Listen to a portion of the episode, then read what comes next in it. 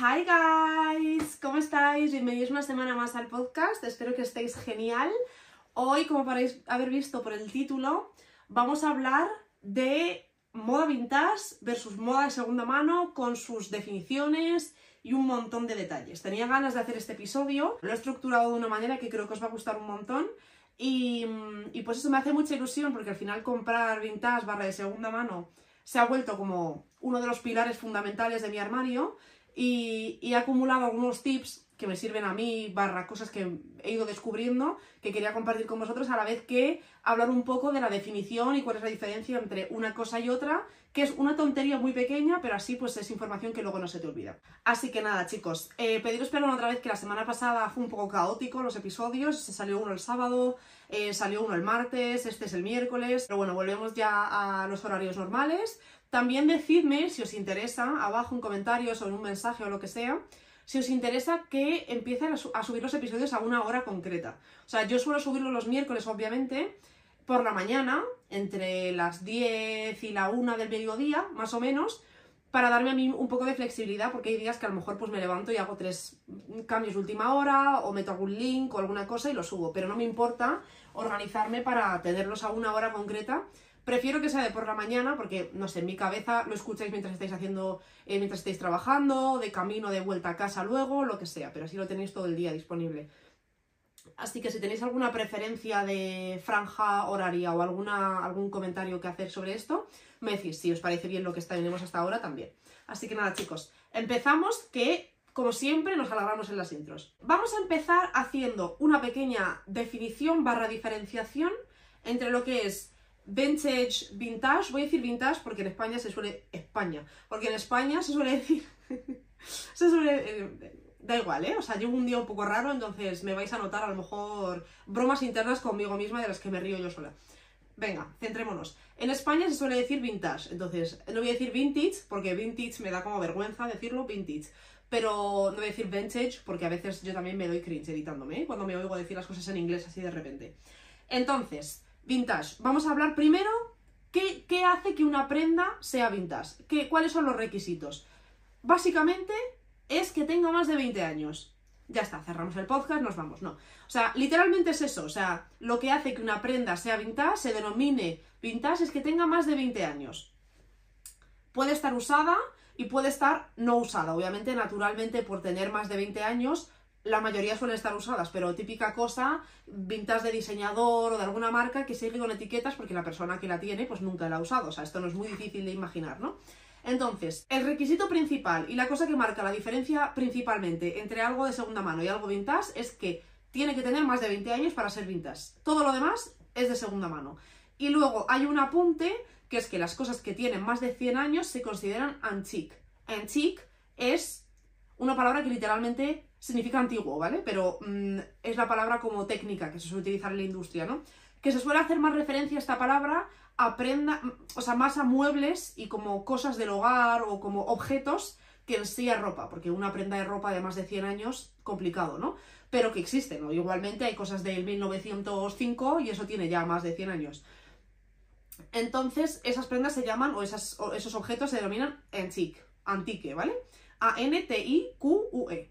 Entonces, nos vamos a centrar en las prendas vintage versus las prendas de segunda mano. Entonces, ya sabemos que las prendas vintage tienen que tener 20 o más años. ¿Qué más? Lo que os he dicho, no tienen por qué haber sido utilizadas. O sea, normalmente por, la naturalidad de que la prenda tenga tanto tiempo, suelen ser prendas que han sido usadas. O sea, que aparte de ser vintage, son de segunda mano en el sentido de que están usadas. Pero... Em, no tiene por qué, porque existe gente que colecciona cosas que luego revende con este objetivo o que casualmente pues no lo has usado. Entonces, estos dos requisitos. Luego, em, vamos a hablar de materiales, de precio y de valor.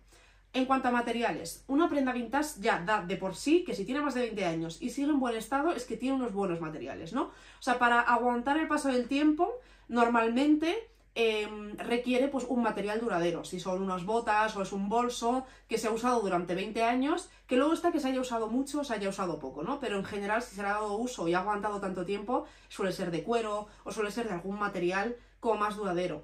Unos zapatos, pues lo mismo, o sea, suele ser prendas que de por sí podemos dar por hecho que suelen tener buenas calidades porque por ello han aguantado tanto.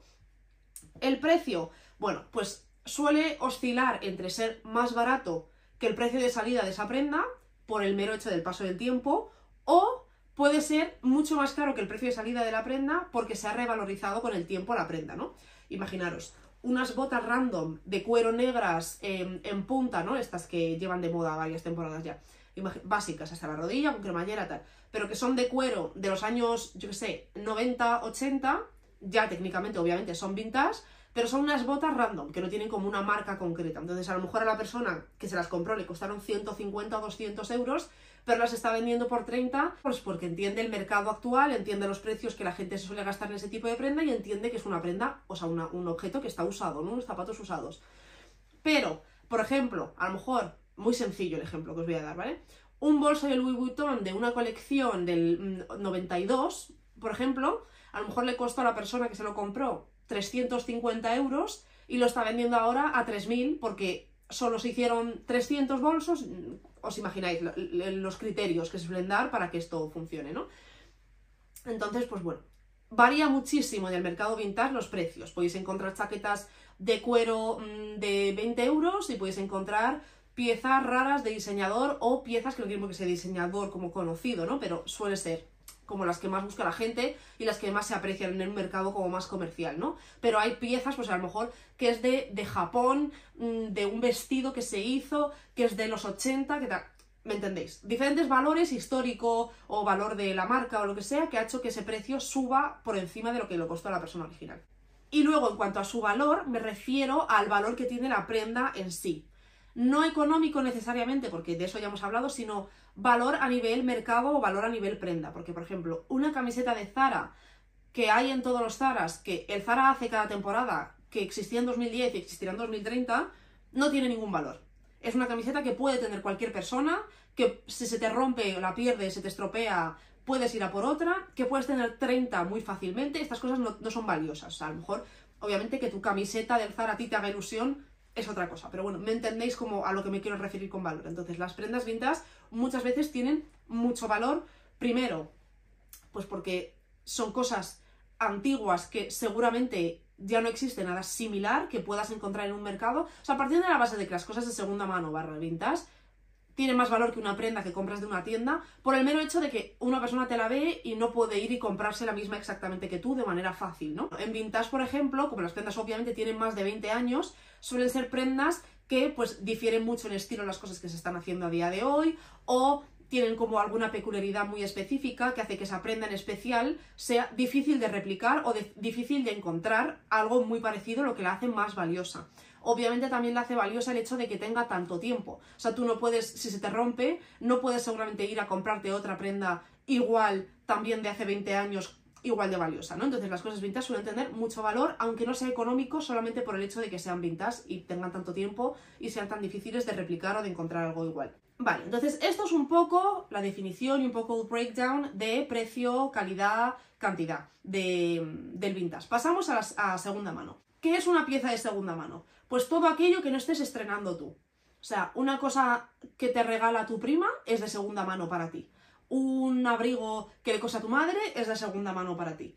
Una prenda que te compras en Humana es de segunda mano, obviamente. Si mm, te hace un regalo una amiga tuya de su armario es de segunda mano. O sea, todo lo que es nuevo, obviamente no. Pero todo lo que no estés estrenando tú es de segunda mano.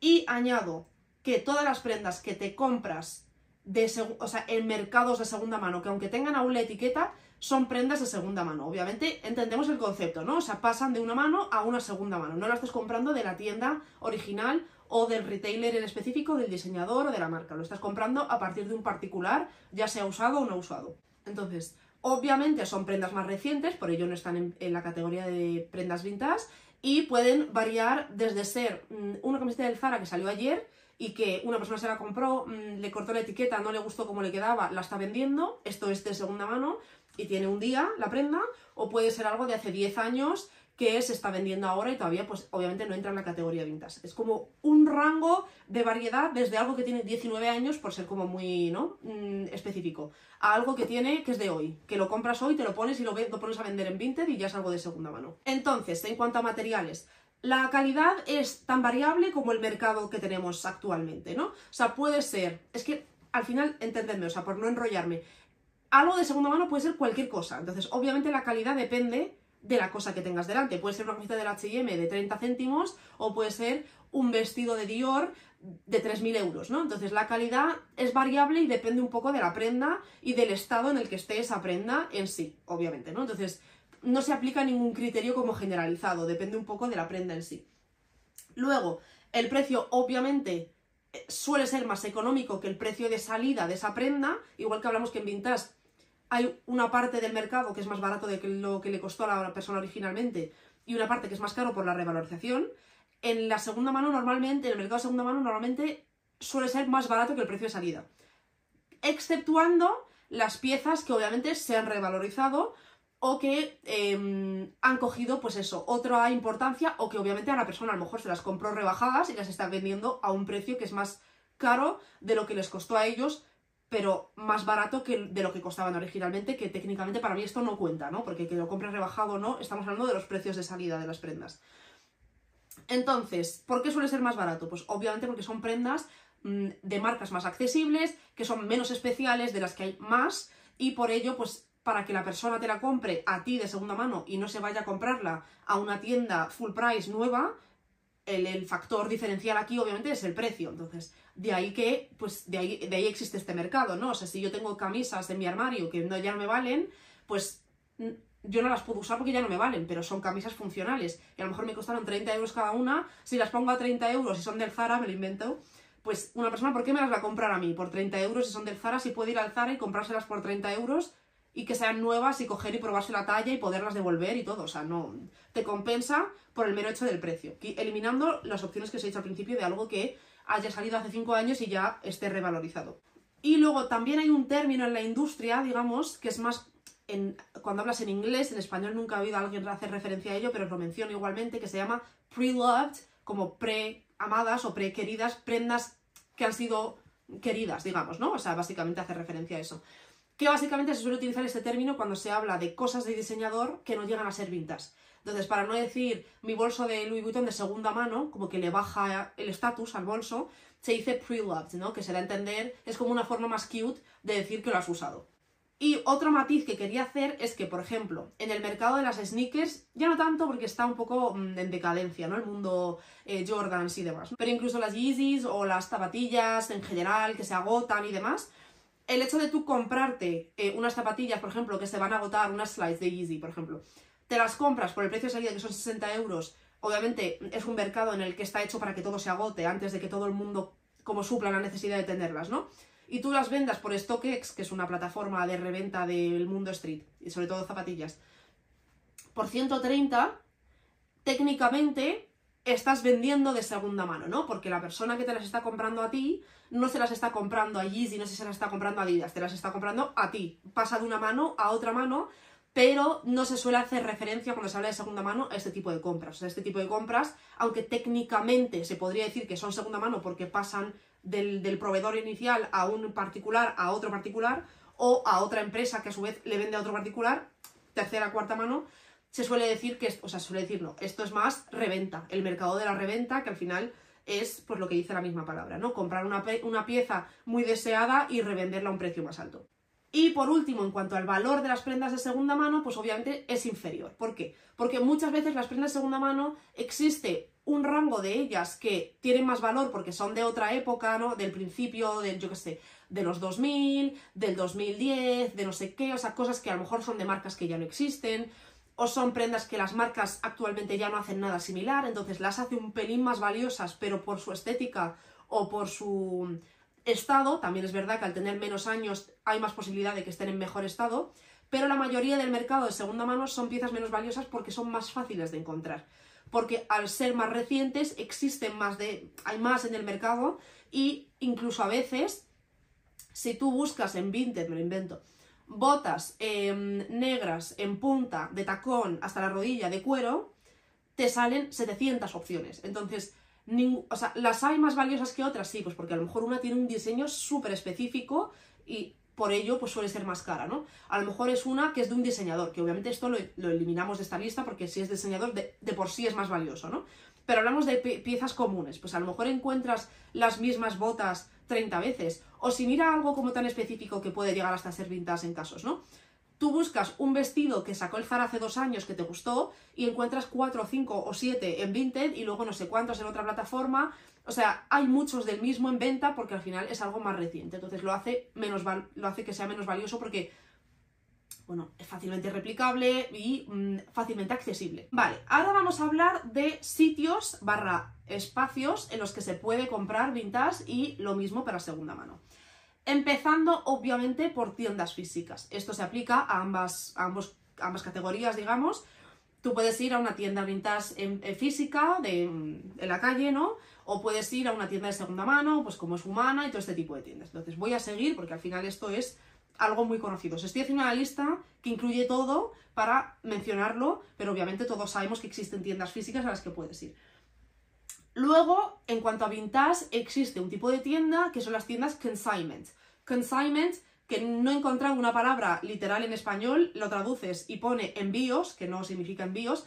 Consignment es cuando una tienda te vende cosas, pero también te acepta comprarte cosas. Por ejemplo, estuve en una tienda en Valencia, que luego os diré el nombre de un par de tiendas, em, que obviamente te, vendía muchas piezas vintage de diseñador, era esta tienda, pero también aceptaba comprártelas. Entonces, puedes ir a este tipo de tiendas, pues salvo, o sea, ya sea para vender tus cosas, si te apetece vender algo, teniendo siempre en cuenta que os van a ofrecer muchísimo menos dinero porque te lo están dando en mano el dinero y porque esa persona tiene luego que poderse lucrar de esa prenda. Si en Vestier, que es una plataforma online que ahora hablaremos de ella, como la más conocida, ¿no? La que más gente compra, tu bolso que quieres vender está a la venta en Vestier por 300 euros, que luego el vendedor se queda con menos por la comisión y el comprador tiene que pagar 350 por la comisión, tú no vas a ir a la tienda en física y te van a dar 250, porque eso es lo que te da vestir, porque esa persona tiene que luego ponerle un precio más alto que sea competitivo con vestir en el que pueda ganar dinero, ¿no? cosas básicas de un negocio. Entonces, tenemos este tipo de tienda, que es una tienda física que también acepta comprarte, que son las consignment stores, digamos. Obviamente tienes los mercadillos, en los mercadillos muchas veces se puede encontrar, o sea, desde el rastro que hay en Madrid hasta cualquier tipo de mercadillo en cualquier país en el que se venden cosas antiguas o tiendas de anticuarios que a veces de repente tienen algo de ropa también, podemos encontrar cosas vintage. Luego he puesto aquí también eBay, que es una plataforma bastante eh, guay para comprar cosas vintage, lo que pasa es que es todo un mar, entonces... Bueno, luego os daré algunos consejos de compra y hablamos más de esto. Pero obviamente eBay tiene un montón de opciones eh, Vinted, que es otra plataforma súper famosa, sobre todo aquí en este lado de Europa, ¿no? Porque en Estados Unidos tienen Poshmark o tienen Depop, que aquí pues no hay, hay en Inglaterra, aquí no. Pero bueno, tenemos Vinted que, eh, gracias a Dios, pues ha cumplido esa función.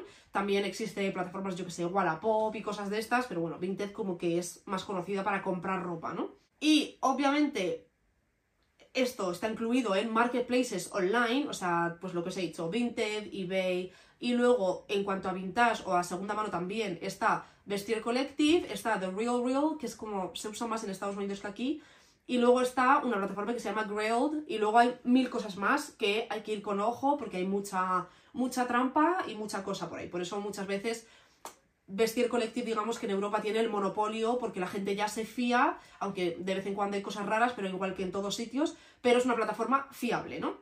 Y luego ya por último, como opción para comprar de segunda mano o vintage, tienes particulares, o sea, una persona que te vende algo suyo a ti directamente, o personal shoppers, que son personas que muchas de ellas tienen ya un negocio montado, sobre todo menos que de segunda mano, hablo de vintage, ¿no? O sea, tú, por ejemplo, vas a una persona que tiene como un negocio en el que te encuentra cosas que tú buscas y tú has visto en una foto un bolso de Fendi Baguette con unas lentejuelas rojas que te ha llamado la atención, no sé qué, lo buscas por tu cuenta, no lo encuentras, pues esta persona está especializada en tener como sus recursos para encontrarte estas cosas. Entonces, obviamente su servicio cuesta dinero, ¿no? Pero tú le mandas el bolso que quieres y esa persona te dice, vale, pues dame X tiempo, una semana, 10 días y te diré si lo encuentro. Y si lo encuentra, no te dice obviamente, lo tienes aquí para que tú vayas y lo compres y su trabajo no sirva, ¿no? Te dice, lo he encontrado, cuesta 2.500 mm, euros y mi servicio son 300 euros pues tú pagas a esa persona, esa persona compra el bolso y te lo envía a ti. Entonces tenéis siempre pues esta opción, que obviamente es un poco más VIP, un poco más tengo dinero y quiero hacer esto. Yo por lo menos jamás en la vida he hecho esto, que algún momento, algún momento se dará, pero no, no es como lo más común, pero bueno, os lo quería mencionar. Entonces, ahora hablamos un poco de trucos o cosas a tener en mente tanto para comprar segunda mano como para comprar vintage. Obviamente hay muchos que coinciden, que no voy a repetirlos porque se da por hecho, pero hay algunos que se aplican en unas zonas y en otras no. Entonces, lo primero, el, mayor consejo que os daría es ir con tiempo y paciencia. Esto ya lo sabéis, lo habéis oído mil veces, pero es que de verdad que es importante. Porque cuando estáis empezando a comprar de segunda mano, vamos a empezar segunda mano vintage, da igual, en tiendas físicas, es muy abrumador. Tú entras a la tienda, la tienda cada una tiene sus vibes, mm, con, al final son tiendas que están abarrotadas de ropa, que es un poco agobiante, que todo está mezclado, que no sabes muy bien qué te va a gustar, qué no te va a gustar, porque la tienda tiene ropa para mil millones de estilos. Obviamente luego están las tiendas que, son un poco, que están un poco más curadas, que están como más estéticamente dirigidas hacia un público en concreto, que al final hay una diferencia entre tú ir a una tienda de segunda mano del mogollón, ¿no? De estas normales que hay, o a, Humana, o comprar en Vinted, que tienes que hacer tú el trabajo de encontrar las cosas guays, o eh, comprarle a una persona que tiene una web que te cura como las prendas más específicas, que esa persona ya hace el trabajo difícil, digamos, y encuentra las joyas y a ti te las vende, obviamente más caras, y pues tú sin tener mucho que hacer mucho más esfuerzo, compras a esa persona, ¿no? Esto podemos, podríamos incluirlo en la lista de dónde poder comprar prendas segunda mano vintage. Entonces tienes esta opción y luego pues también hay tiendas físicas que aplican este mismo concepto. No sé si tanto en España, pero bueno, existen. O sea, que una tienda que a lo mejor entiende la estética como súper, mm, no sé qué deciros, principios de los 2000, finales de los 90, em, tendenciosa y una persona, la persona que lleva la tienda es una persona que entiende muchísimo y al final compra de otros sitios piezas muy concretas entendiendo su cliente y pues tú vas a esa tienda siendo ese cliente y eres feliz, ¿no? Porque todo lo que tienen te gusta, pero pagas ese trabajo. Entonces, estamos solo hablando de las tiendas de segunda mano más normales del mogollón. Obviamente tienen un montón de ropa, un montón de ropa de un montón de estilos que la mayoría, si no digo el 95%, no te va a gustar. Entonces, muchas veces es un poco como desalentador entrar a una tienda de segunda mano, empezar a toquetear, de repente te das con una prenda que está un poco en mal estado, te da un poco de sensación, de repente 14 camisas hawaianas, no te gusta, unos vaqueros levis pero que ni fu ni fa, que jamás serían de tu talla porque son 700 veces más grandes o más pequeños. Entonces ya no te sientes, o sea, no te sientes motivado como para seguir hurgando y te cansas y te vas. Error. Bueno, error. Si no te gusta, pues no te gusta, no pasa nada. Pero error, si lo que quieres es como... Esto es como todo, ¿no? Tienes que crear el hábito y crear el músculo de comprar de segunda mano y comprar vintas. No, o sea, tú puedes ir al final y tener suerte un día que entras en una tienda y ves una cosa y te la compras y eres feliz, genial, pero no tienes un armario lleno de cosas de segunda mano porque eso es es como un talento que vas desarrollando, ¿no? Al principio te abrumas, no te gusta nada, no entiendes, llegas, te pruebas ropa, no sabes muy bien lo que te va a quedar bien, te pruebas cosas, no te encantan, no sabes discernir, no tienes criterio todavía. Pero con el paso del tiempo te vuelves mucho más experto y sabes ir a por las cosas que te gustan, sabes en qué secciones miras y en qué secciones no, sabes qué prendas te suelen funcionar, cuáles no, y como que afinas mucho más esa capacidad de encontrar cosas muy guays. No tenéis gente en vuestra vida que tiene un montón de cosas que les preguntáis de dónde son y todo el rato es todo de segunda mano, es vintage, segunda mano es vintage, es como frustrante, ¿no? Pues porque si te apetece tenerlo, pues no es como, ay, pues me lo compro, es del Zara, no. O sea, pero eso es lo guay, siendo tú la persona que lleva esas prendas, porque es, menos, es más difícil de imitar y las prendas que sueles tener suelen ser como cosas mucho más concretas que hacen que tu estilo sea mucho más personal y mucho más especial, que es yo creo que a lo que aspira todo el mundo, ¿no? De, de menor o de mayor manera. Entonces, obviamente, te tiene que gustar hacer esto, te tiene que gustar la experiencia de comprar. Si odias ir de compras, pues esto no es para ti, a lo mejor.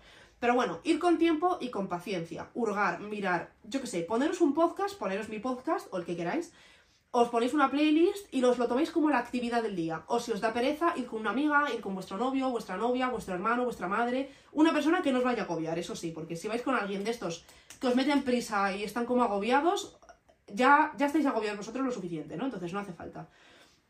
Entonces, ir con tiempo y con paciencia y mirar muchas tiendas. Porque, por ejemplo, yo cuando empecé a, interesarme por este mundo, ¿no? Para comprar más de este tipo de prendas, no lo sé, 2018 o 2017, mm, cuando venía a Madrid iba a, la, Malasaña, a todas las tiendas vintage, y no me gustaba nada, nunca. Decía, sí, que yo el mundo este vintage no es para mí, ¿no? Porque yo veía las cuatro cosas que hay allí y era como... Eh".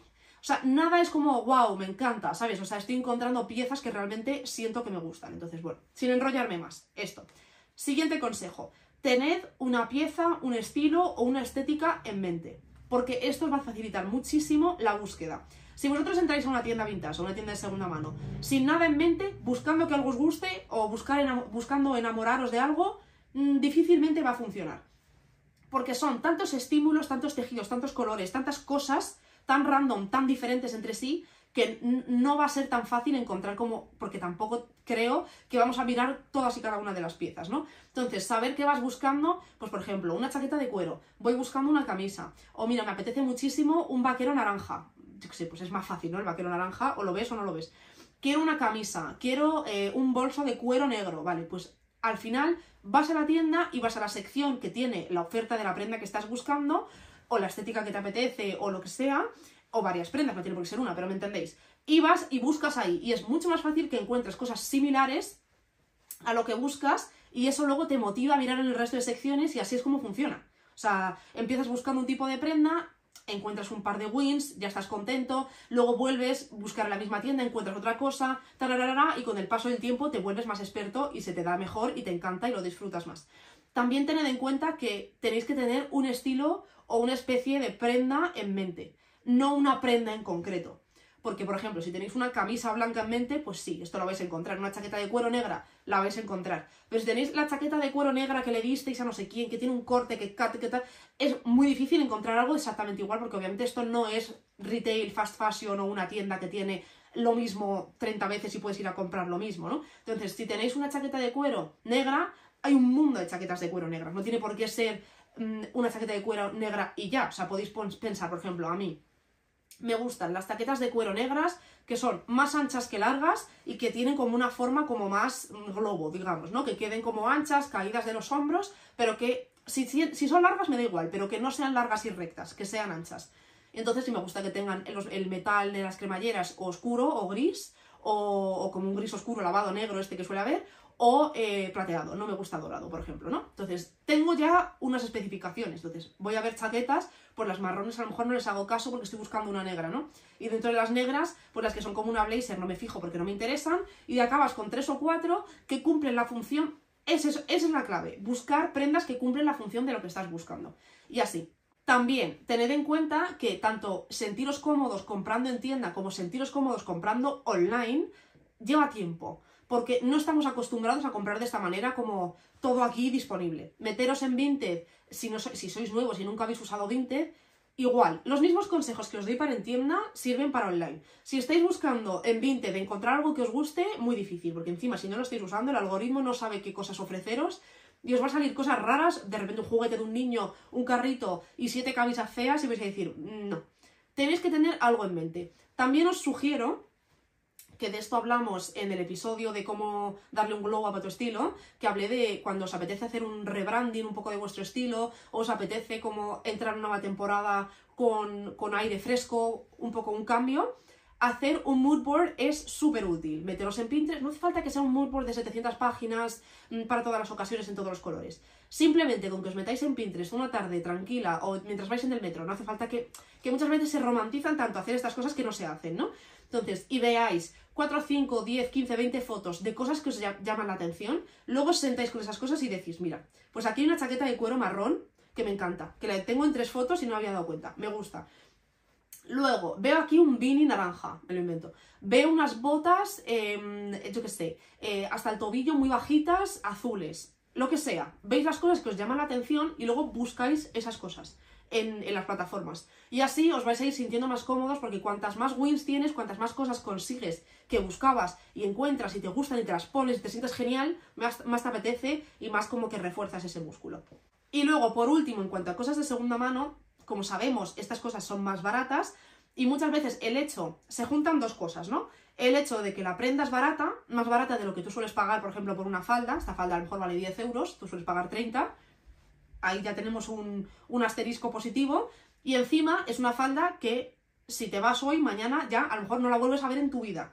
Porque esto no es como el Zara, ¿no? Otras tiendas que dices, bueno, me lo voy a pensar. Te la guardas en tu wishlist en la app, te lo piensas, te esperas a rebajas, vuelves al día siguiente, vas a otro Zara, la tienen, te la compras. No. Entonces, entra como esta mentalidad de desesperación que a mí me pasa muchísimo y que estoy intentando cada vez trabajar más en ello. Que como que entras en esta mentalidad de, uff, esto, es único e irrepetible, lo quiero y encima es barato, me lo compro. Y a lo mejor no estás aplicando los criterios que sueles aplicar a tus compras normales de ¿cuántas veces me lo voy a poner? ¿Realmente funciona con mi armario? ¿Es una prenda que realmente me queda bien o estoy conformándome con unos mínimos solo por el hecho de que me la quiero comprar? Mm, voy a poder usarla porque de nada sirve, de nada sirve tener un armario lleno de cosas vintage fantásticas que no usas, porque no usaste criterios. Entonces, entendiendo que a lo mejor si usas 10 criterios para comprar una tienda normal, 15 para una diseñador, pues a lo mejor de segunda mano usas 7, pero usadlos. Porque si no, muchas veces acabáis con cosas en casa que se os pasa el calentón y decís, no es que no te guste, pero mm, no. Entonces nunca te la pones y, eso es tirar el dinero, eso no sirve de nada. Y también, el último, o sea, segunda parte del último consejo es compraros cosas que os valgan o que en su defecto podáis modificar y vayáis a modificar para que os valgan.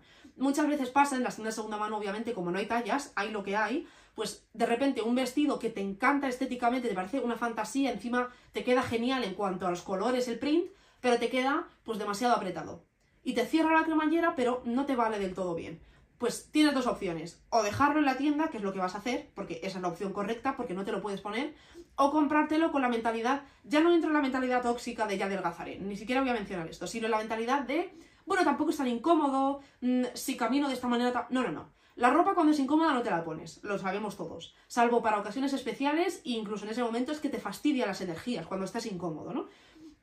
Entonces, si de repente encontráis un vaquero, Levis, que os flipa, que es el color, el fit tal, pero os queda grande de cadera, lo suficiente como para que digáis, venga, cuesta 10 euros y lo voy a llevar a, a una modista, por ejemplo, un modista para que me lo modifique de la cadera y esto cuesta otros 10 euros. Entonces, este vaquero cuesta 20 euros. ¿Lo quiero por 20 euros?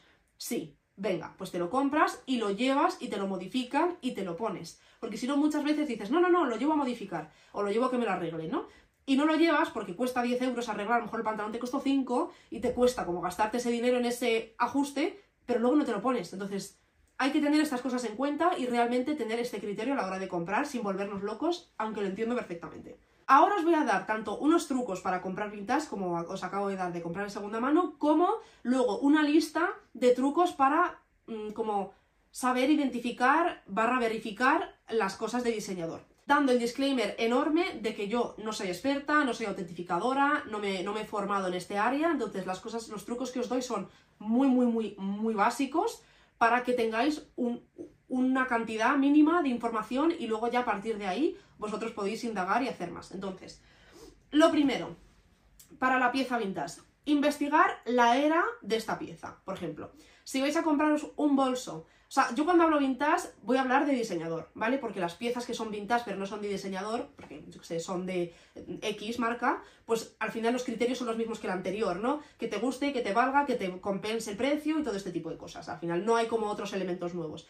Entonces, hablando de piezas de diseñador, investigar la era de esta prenda para saber eh, cuál, cuál, es el precio por el que se venden estas piezas. Cuál, o sea, investigar el mercado, básicamente. Por ejemplo, encuentras un bolso de Gucci de los 80, por ejemplo, ¿no? Y te pones a investigar el mercado. De ese bolso en concreto, bolso Gucci, no sé qué, no sé cuál, año, no sé cuál. Entonces, te van a salir ofertas de este tipo de bolsos en diferentes plataformas, en Vestier, en Vinted y tal. Entonces, ya vas a tener un rango más o menos del precio por el que se está vendiendo este tipo de bolso. Luego, también vas a saber las especificaciones de este bolso. Si ese bolso se hacía en cuero, se hacía en, tela, en denim, en si mm, se utilizó no sé qué, se utilizó no sé cuál. O sea, básicamente requiere mucho más esfuerzo comprar este tipo de cosas porque son mucho más caras, inviertes mucho más dinero y te compensa investigarlo para asegurarte de que lo que te compras es lo que es y no una falsificación, ¿no? Vale, luego también valorar si el estado de la pieza compensa su precio. Muchas veces os vais a dar cuenta de que algo, por ejemplo en vestir, ¿no? Tienen como categorías de muy usado, nuevo con etiquetas, muy poco usado, eh, tal. Entonces, ver, realmente si el bolso, las zapatillas, el, yo qué sé, la, la chaqueta que te quieres comprar, el estado en el que está compensa su precio pues esto como lo miras, pues obviamente primero si te merece la pena a ti, a lo mejor tú por 700 euros no te quieres comprar un bolso que sí, que cuesta 10.000 normalmente, pero que no te quieres gastar tus 700 euros en un bolso que está medio roto, obviamente, ¿no? Un criterio básico. Pero mirar, pues, por qué precio están en el mercado el resto de piezas y luego tú realmente pensar, porque a lo mejor, imaginaros, el bolso que queréis lo hay normalmente por 400, 500 y luego de repente hay una vendedora que te lo vende por 280, pero porque está hecho una mierda, ¿no? Entonces tú piensas realmente, ¿tú quieres llevar un bolso que está hecho una mierda? No, ¿verdad? O sea, es hay que a veces tener cabeza y no solo pensar en la ganga que estás consiguiendo al comprarte esta pieza. Que lo entiendo, repito, lo entiendo porque es que nos pasa, pero tienes que pensar, ¿realmente este bolso yo lo quiero así, hecho caca? No, ¿no? O sea, no por el hecho de que sea más barato que el resto, compensa el hecho de que pues tiene un agujero, tiene el asa rota, eh, tiene la cremallera que no funciona, cosas muy importantes, o sea, que tenga una mancha dentro, pues bueno, yo que sé, hasta cierto punto da igual. Pero si tiene cosas importantes visuales, solo va a hacer que, cada vez que te lo vayas a poner te sientas mal. No nos gusta ponernos cosas rotas, sucias, que están mal, porque no te hacen sentir bien, ¿no?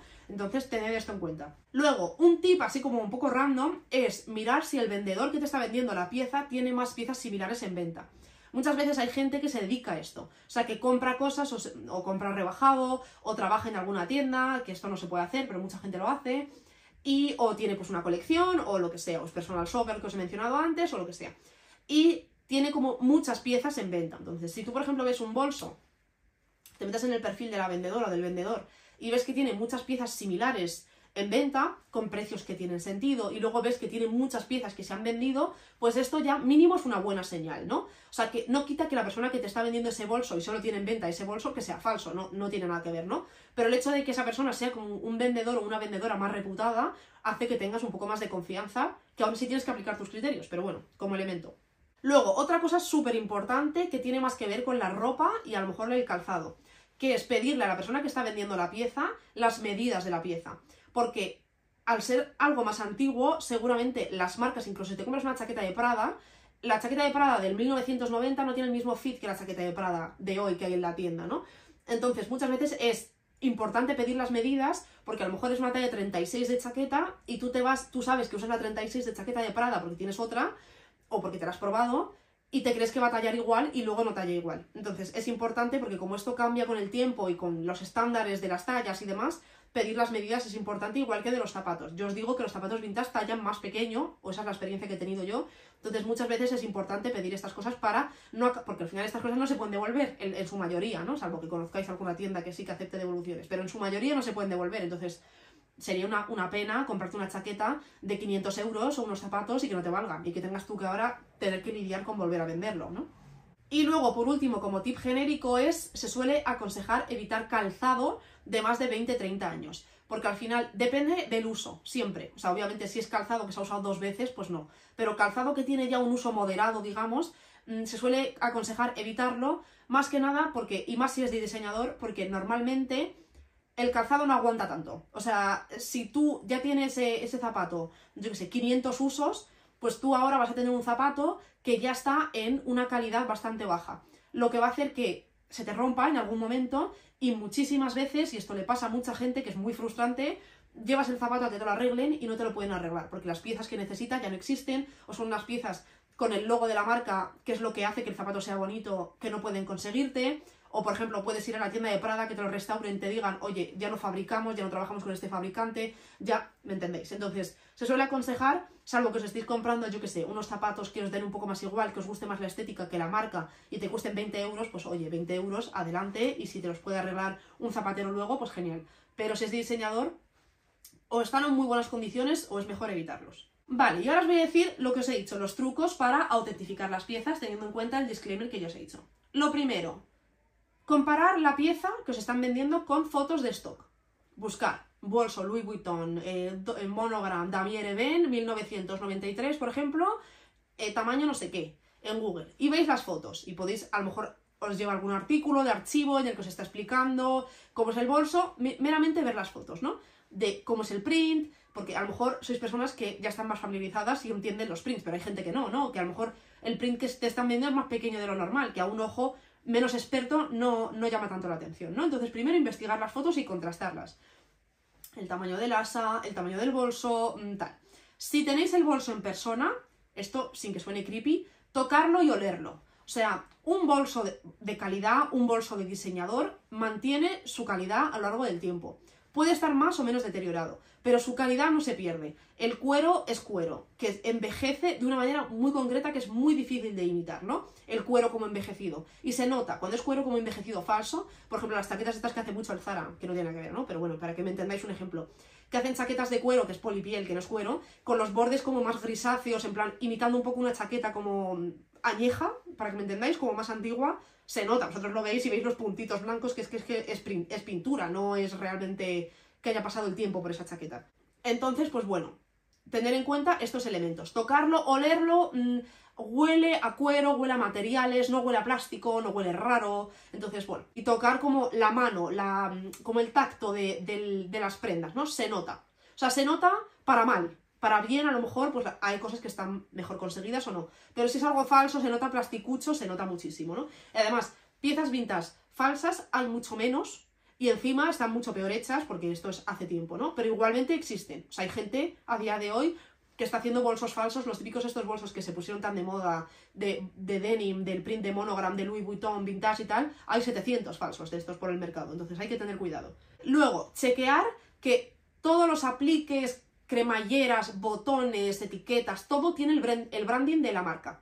Esto es muy común, las marcas de lujo no, se, no dan puntadas sin hilo literal, o sea, si tienes un remache, si tienes un botón, si tienes una cremallera, todo suele tener el logo, el nombre, eh, yo qué sé, eh, algo que representa la marca, ¿no? Dentro del bolso también tened cuidado con el forro del bolso, un forro raro que es plasticucho, que no tiene mucho sentido, todas las cosas que os chirríen, chirrían por algo, ¿no? Entonces, pues bueno, seguid ese instinto, que muchas veces entiendo que se encuentran cosas que quieres como ignorarlo, en plan de, sí, el forro es raro, pero es que vale 200 euros, lo quiero, lo quiero tened cuidado con estas cosas, porque luego te enteras de que tu bolso es falso y, es como, pues vaya mierda, ¿no? Ahora yo a dónde voy con este bolso que te sientes como que lo has hecho aposta cuando no lo has hecho aposta y es horrible, entonces no os lo recomiendo. Entonces, tened cuidado con eso, con cremalleras, con tiradores de las cremalleras hablo, ¿no? Con los botones, con todo este tipo de detalles, siempre suelen tener el branding de, de la marca. Luego, el precio tiene que tener sentido. Y con esto me refiero a que a veces existe gente que te intenta vender una prenda falsa, que da mucho el pego, contándote que es una pieza original y tal, pero que está así de barata porque tiene un fallo de manufacturación, un fallo de, fábrica, digamos, ¿no? Esto no existe. O sea, las para que tenga, o sea, obviamente los fallos existen, pero las marcas de lujo, las casas de lujo, viven de la consistencia de su calidad. Viven de que tú compres un bolso de Louis Vuitton y sepas que tiene la misma, la calidad fantástica y óptima como para que te lo hayan ofrecido en una tienda. No viven, o sea, si empiezan a tener fallos de calidad y fallos, mm, se les va como la, reputación al suelo, ¿no? No tendría sentido. Por eso las tiendas y las marcas ofrecen unos servicios de postventa, digamos, tan elevados en los que si tú te compras un bolso y existe, existe que de repente, o sea, mi madre, por ejemplo, recuerdo que se compró la, la mochila de Palm Springs, que se llama de Louis Vuitton hace tiempo, y daba como problemas la cremallera, ¿no? Entonces hubo como un problema más generalizado y mandaron un comunicado y todas las personas que tenían esas mochilas las llevaron a tienda y te las mandan y te, te reemplazan la cremallera y te la envían hasta tu casa y es un trato como súper personalizado y de lujo, obviamente. Entonces, porque quieren que tú sigas comprando con ellos. No quieren que entiendas que ellos pueden cometer errores aunque lo hacen. Y si salen cosas defectuosas, defectuosas a un nivel superior, sin que esto os haga estar tristes, las queman. Las queman o se deshacen de ellas porque si no, como que alimentan el mercado de las falsificaciones y no se pueden permitir hacerlo. Entonces, bueno, esto por un lado. Entonces, que algo está más barato porque la persona que te lo vende te dice que tiene fallos de, fábrica, es normalmente mala señal, porque esto no pasa. Como os he dicho, el cuero envejece de una manera como muy particular que llama mucho la atención y que obviamente hace que la pieza muchas veces sea más llamativa. Pero también el latón, que se suele utilizar mucho en cremalleras, en acabados, en tal, en detalles, también envejece creando como una sustancia natural que se llama pechina, patina, que em, envejece ese material de una manera también muy específica y muy difícil de imitar. O sea, por ejemplo, tanto el cuero como el latón, digamos, de los materiales que utiliza Louis Vuitton en sus bolsos, si alguna vez habéis tenido un, bolso de Louis Vuitton, por ejemplo el Neverfull, que lo ha tenido medio mundo y cuarto, yo creo, em, los bordes, por ejemplo, en los bordes de arriba del bolso y las asas suelen ser como de un color crema muy clarito cuando te lo compras nuevo, ¿no? Y al paso del tiempo se vuelve más marrón, del uso, que el cuero obviamente es un material natural y envejece, absorbe em, el ambiente en el que está, el uso y demás, y suele envejecer de una manera que no afea el bolso, solo que hace que, se vea que está usado, ¿no? Entonces, este tipo de, envejecimiento que va normalmente con que se, se, ablanda bastante más el cuero, cae mucho más porque estás mejor un full no porque es mucho más estructurado y tiene como la base, ¿no? Pero por ejemplo un sitio de Valenciaga de los, de los vintage, ¿no? De los antiguos. Es un bolso que cuando se lo ves a alguien es un bolso que está como derretido, pero es súper guay que esté así, o sea, es un bolso que al principio tenía mucha más estructura, pero el cuero al llevar cosas dentro, peso dentro del bolso, se va deformando con el paso del tiempo y adquiere una silueta que es muy difícil de imitar. Entonces, tened en cuenta estas cosas también. Luego, esto que es muy conocido, que cada pieza de lujo suele tener un número de identificación en el interior, suele ser un trocito de cuero con el número como grabado y suele estar dentro del bolsillo o debajo del bolsillo o en alguna zona de la prenda o del, bolso, de lo que sea en este, en este caso en concreto, sobre todo en bolsos, ¿no? Lo que pasa es que de piezas vintage, no todos los bolsos vintage de diseñador tienen número de identificación. Entonces, si no lo tienen, no quiere decir que sea falso, pero bueno, usad el resto de criterios.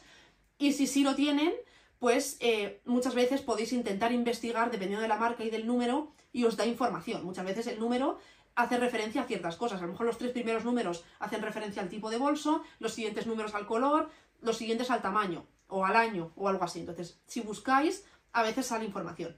Luego, hay una web muy útil que se llama Vintage Fashion Guild, que os la voy a dejar abajo, que tiene un archivo de las fotos de las etiquetas de las marcas de lujo como más conocidas de un montón de épocas. Para que si tú, por ejemplo, te estás comprando una blazer, que una blazer al final pues no tiene también os digo que la ropa es más difícil que la falsificase la gente porque hay muchísimo menos interés, ¿no? Se falsifican más los bolsos y a día de hoy, pues accesorios como gafas de sol, zapatos y demás, pero hablando de vintage, pues gafas de sol no había tanta oferta, ¿no? Como hay ahora.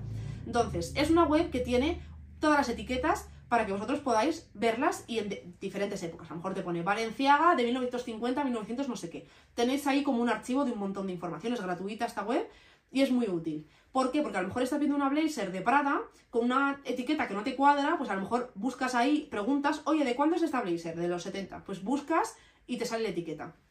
Y así pues es un recurso útil para, pues, mm, no sé, descifrar ciertas cosas. Otro recurso más que tener en la, en la manga, que a lo mejor en algunos casos sirven, otros no, pero siempre está bien saberlo. Y luego, por último, os diría investigar mucho. O sea, al final, es un mundo ahí fuera, ¿sabes? De, en, la selva de las prendas de diseñador, es un mundo entero de gente que ha aprendido a hacer falsificaciones muy buenas y muchas veces te la cuelan, ¿no? Hay que tener cuidado, usar los mayores, el mayor número de criterios y mm, como cortes que puedas, pero bueno, yo qué sé, es, si no estás comprando de la tienda física, siempre hay un riesgo, ¿no? Pero también existe, por ejemplo, Vestier Collective, que es la plataforma que más gente usa, que para mí me da mucha rabia lo caro que es todo, no por el precio en sí de la prenda, sino porque a lo mejor tú pones algo a la venta por 300 euros y eh, tú te llevas 215 de la prenda, 220, y la persona que se lo compra le cuesta 400 o 380. Entonces es como, jolín, ¿sabes? O sea, los márgenes que tienen son muy caros, pero lo bueno que tiene es que te lo autentifican, entonces te compensa, depende de qué vayas a comprar. A lo mejor si quieres unos zapatos de Manolo Blahnik que hay mucha oferta, em, o hay más oferta que a lo mejor un bolso muy raro que quieres de Prada, de una colección no sé qué, pues puedes irte a Vinted y arriesgarte, aunque en Vinted también se supone que cuando es algo diseñador te piden muchas fotos, pero bueno, tampoco es eso... O sea, he visto mil cosas falsas en Vinted, lo habréis visto vosotros también, ¿no? Entonces, pues bueno, por Vinted muchas veces es más barato meramente por el hecho de que hay mucho menos margen de venta, pero pues siempre podéis pedirle a la persona ticket de compra, o sea, hablo tanto vintage como de segunda mano, ¿no? Porque no vintage a lo mejor ticket de compra esa persona no lo tiene porque lo compró vintage también, pero si son unas, yo qué sé, unas zapatillas de Gucci de hace tres años, pues mm, a lo mejor la caja, a lo mejor el ticket de compra, que os manden muchas fotos, podéis preguntar, podéis buscar y demás. Es requiere mucha investigación porque hay que tener mucho cuidado con estas cosas, pero bueno, yo qué sé, es, algo, es un mercado que eh, ingresa mucho dinero y que genera mucho dinero también y es un mundo que llama mucha atención a mucha gente y nos encanta y por ello pues nos esforzamos porque nos merece la pena, ¿no? Esto sería todo en cuanto a la información que os quería compartir hoy. Eh, os voy a mencionar ahora un par de tiendas que me gustan, tanto os voy a mencionar cuatro en Madrid, bueno, cuatro, más tres que cuatro, y, y dos en Valencia, y luego abajo en la descripción os voy a dejar, voy a buscar todas las tiendas que encuentre y todas las tiendas que me conozco yo más o menos, pero que no tengo, o sea, no las pongo aquí porque no compro de ahí a menudo, ¿no? Abajo para que tengáis un poco de dónde partir, de, os voy a poner de Madrid, de Barcelona y de Valencia, que son las, las ciudades en las que yo he estado mirando tiendas vintage de segunda mano. Luego ya vosotros pues podéis investigar en vuestra ciudad o lo que os apetezca, ¿no? Entonces, pues bueno. Madrid, obviamente, voy a mencionar primero el rastro, un sitio en el que yo me he comprado un montón de cosas, si vais con tiempo, con ganas, con algo en mente, encontráis. Yo tengo abrigos de pelo del rastro que me costaron poco dinero, 20 euros, 25 euros. Tengo chaquetas de cuero del rastro. Tengo, por ejemplo, esta camisa que llevo puesta ahora mismo, que es una camisa pues de polo mm, de estas clásicas, súper buena calidad, enorme, o sea, para que veáis, la manga es gigante que me encanta y la corté, o sea, no la, no vendía así, pero bueno, que unas tijeras todos tenemos. La quería, quería una camisa corta un poco más especial y me compré esta y no sé si me costó 14, 13 euros, que bueno, yo qué sé, me gustó mucho la calidad, las hay más baratas, ¿no? Pero a veces te compensa 3, 4 euros más y comprártelo ahí que andar hurgando por Vinted, que al final tampoco luego sabes cómo te va a quedar, ¿no? Entonces, pues por ejemplo, el rastro me encanta. Todos los domingos tenéis el rastro adelante. O sea, así que el rastro para mí es un sitio que además haces un plan, te coges, mira, tenéis una cafetería que me encanta que se llama Café del Art, eh, justo en el rastro, ahí en la, en la misma plaza donde suele ser que hacen unos golden lattes riquísimos, el matcha está súper bueno, el café riquísimo, también tienen como un blue butterfly latte, no sé qué, que está muy muy rico, y tienen unos pasteles de nata mmm, deliciosos. Entonces, si os apetece, os hacéis un café, os compráis un café con hielo para llevar, y os dais un paseo, y hacéis del día de venir al rastro un plan. Entonces, a mí me encanta y voy mucho porque vivo muy cerca, entonces me encanta. Luego, humana vintage. Humana normal es encuentras una cosa cada 100 veces que voy, o sea, yo tengo 3-4 cosas contadas, no me encanta mi humana normal, porque ya os le he dicho, me da la sensación de que las cosas están sucias y que, mm, bueno, la sensación no, es que lo están y están en mal estado y no me da energía, ganas de entrar. Pero humana vintage tienen cosas guays y sobre todo los días en los que tienen las cosas como a precios más baratos, entonces os recomiendo humana vintage. Luego, como no, os voy a hablar de Mosaico. No me voy a enrollar mucho más porque hablo de esta tienda cada dos vídeos me encanta, es la tienda de la que más cosas tengo, en la que más compro y a la que más ilusión me hace ir. Suelen tener cosas muy bien de precio, también tienen una, un par de semanas de las que van bajando los precios para el final de la colección. Suelen tener cosas muy buen estado. He encontrado, por ejemplo, jerseys de diésel, en mosaico, he encontrado, uh, ahora mismo no llevo nada, pero un montón de cosas ahí que me pongo un montón. Y luego, por último, una tienda que se llama Underground Vintage, Underground, digamos, que está también por... Todo esto está por la misma zona que es una tienda como un poco abrumante cuando entras. Encima, la señora que la lleva es como típica señora que tiene este tipo de negocio, te charla, te cuenta la vida de la falda, te empieza a contar que si en esa época se llevaban con no sé qué, que si lo puedes limpiar, un poco así, para que entendáis los vibes de la tienda. Pero bueno, es una tienda que tiene muchísimo, que os recomiendo ir a lo mejor pues un ratito que tengáis para echar ahí un rato, porque no es muy grande, pero tiene muchas, muchas, muchas cosas. Yo me compré ahí una falda y he entrado varias veces a mirar las cosas que tienen. Sí que es verdad que los precios que tiene, pues bueno, no son los más baratos, pero esta tienda sí que tiene todo vintage. Creo que todo. Lo mismo tiene algo de segunda mano que es de hace 15 años y no 20, ¿no? Pero todo lo que tiene es vintage. Entonces, si os apetece, a lo mejor incluso de inspiración, o sea, tiene corsés con plumas de los años 20, o sea, tiene cosas muy guays que incluso para inspiraros y para ver cosas tiene un probador ahí un poco cochambroso, pero hay para que deis una vuelta. Luego, en Valencia está la tienda que se llama Monpetit Secret Pintas. Es la tienda en la que yo me compré un bolso de Valenciaga que amo, que eh, me encantó, es una tienda bastante pequeña, que tiene como dos plantas, pero bueno, la planta de abajo es la como la más guay. Arriba hay ropa, pero abajo es como que hay bolsos y tal. Están bastante bien de precio, el dueño es súper majo y pues me gustó bastante, la verdad. O sea, es la única tienda, o sea, nunca me había comprado un bolso vintage y es la primera vez que lo compro y tuve buena experiencia, así que os la recomiendo. Y luego el vestidor vintage es otra tienda que es estéticamente bastante cute, o sea, tiene un probador así como verde de terciopelo, bastante guay, y ahí me compré esta corbata, que justo hoy pues la llevo que me costó 9 euros y, me encantó la tienda en cuanto a, la sensación que me transmitió. O sea, no tenían la mayor selección de ropa posible, era una tienda que tenía ropa, pero que tampoco eran los mejores precios, pero bueno, es típica tienda que a lo mejor si vives por la zona o das paseos por ahí, pues entras de vez en cuando y algo encuentras. Y ya estaría. También os quería mencionar aquí al final que eh, he reactivado mi canal de YouTube personal, os lo menciono aquí porque eh, he subido como dos partes, en dos partes, las compras que he hecho para este otoño y las tenéis ahí, pues os apetece verlo, porque el 90% de las compras es eh, o de segunda mano o vintage. Entonces os recomiendo que vayáis a verlo, si os apetece ver qué me he comprado y tener como ideas, inspiración, piezas más concretas, o os apetece cotillear y ya está, que está bien también. Os los dejaré los dos vídeos, eh, un link en la descripción, tanto en Spotify como en YouTube, si no, es MyLitry, como mi, el nombre de mi Instagram personal, el canal de YouTube. Así que nada, chicos, espero que os haya servido mucho este episodio. Tenía muchas ganas de grabarlo. He sentido que ha sido como directo, con información, em, bastante así didáctico y espero que lo que os he dicho, que os haya servido, que os haya inspirado y os haya dado como un empujón a que investiguéis un poco más este mercado, que de verdad que es súper gratificante luego, gratificante, ni que estuviésemos aquí haciendo cosas que cambian la humanidad, pero bueno, me entendéis, es muy guay luego tener cosas muy guays en tu armario, cada vez como desarrollar este músculo, o sea, yo llevo comprando de manera más asidua vintage o segunda mano un año largo, o sea, tampoco llevo muchísimo más tiempo. Y, y, desde entonces hasta ahora es un mundo de diferencia, entonces os lo recomiendo. De verdad que luego encontráis cosas que se asemejan mucho más a vuestro estilo y os sentís mucho más identificados con lo que lleváis y más representados porque es más especial. Y pues en general es un pasatiempo y un hobby muy interesante. Así que nada, nos vemos la semana que viene. Espero que estéis genial, que paséis súper buena semana y como siempre, que os cuidéis mucho y nos vemos pronto. ¡Adiós!